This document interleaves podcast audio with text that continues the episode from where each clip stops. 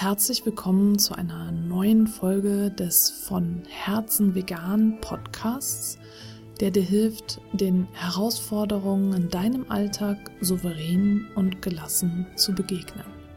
Ich bin Stefanie und in dieser Folge geht es sofort los mit einer praktischen Übung, wie ich in der vorangegangenen Folge erwähnt habe, tendieren Menschen wie wir, die wir von Herzen vegan leben, dazu nicht sehr auf uns zu achten. Wenn wir aber unseren Werten folgen wollen, müssen wir uns von innen heraus stärken. Der buddhistische Mönch Thich Nhat Hanh hat dazu gesagt, wir müssen uns innerlich so entwickelt haben, dass wir mit dem Leiden umgehen können. Wenn wir nicht in uns selbst eine Heimat finden, können wir anderen nicht dienen. Zitat Ende. Und genau das ist eine der Herausforderungen, die dir vielleicht nicht sofort bewusst ist, die mir am Anfang auch nicht bewusst war, die aber sehr wichtig ist, sie zu meistern, dass du dich gut um dich kümmerst und gut für dich sorgst und dich von innen heraus stärkst.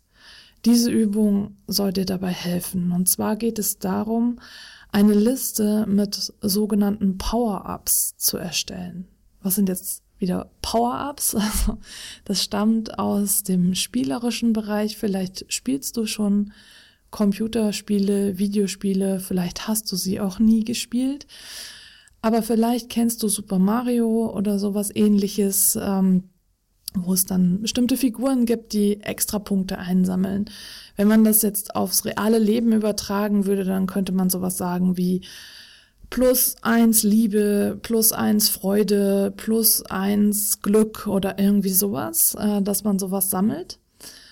Und äh, diese Power-Ups sollen dir helfen, dann im Alltag resilienter zu werden. Und jetzt geht es in diesem allerersten Schritt erst einmal darum, eine Liste mit Power-Ups zu erstellen.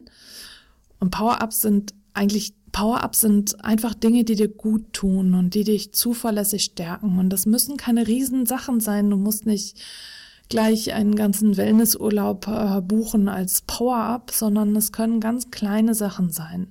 Ich lese dir jetzt einfach mal eine Liste vor von Fragen, die dir bei der Suche nach Power-Ups helfen sollen. Bei welchem Lied fühlst du dich stark? Wer oder was hilft dir, dich ruhig und entspannt zu fühlen? Gibt es ein Mantra, das dich besonders motiviert? Welche körperliche Aktivität baut dich auf?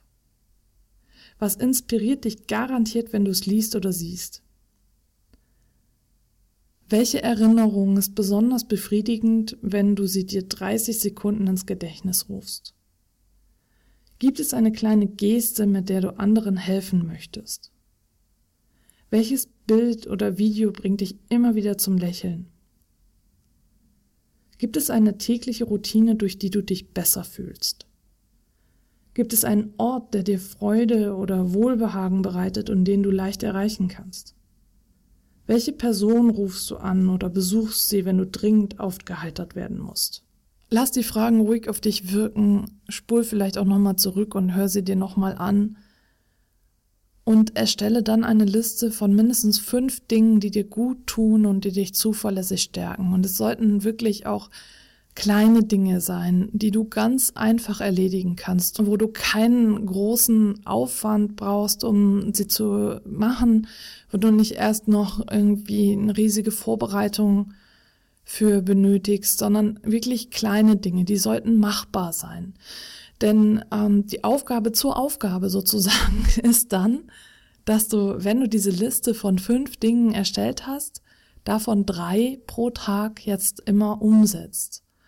Und zu dem Thema Resilienzen Beispiele, was das jetzt genau für Dinge sein könnten und was jetzt Resilienz bedeutet und zu welchen Resilienzen was, welche Power-Ups gehören könnten, erfährst du dann in den nächsten Folgen. Jetzt möchte ich dich erst einmal hier mit dieser Aufgabe entlassen Mach dir eine kleine Liste. Es können natürlich auch mehr als fünf sein. Alles, was dir einfällt, was dich zuverlässig stärkt, vielleicht was dich auch mutiger macht, was dich glücklich macht, was dir gut tut.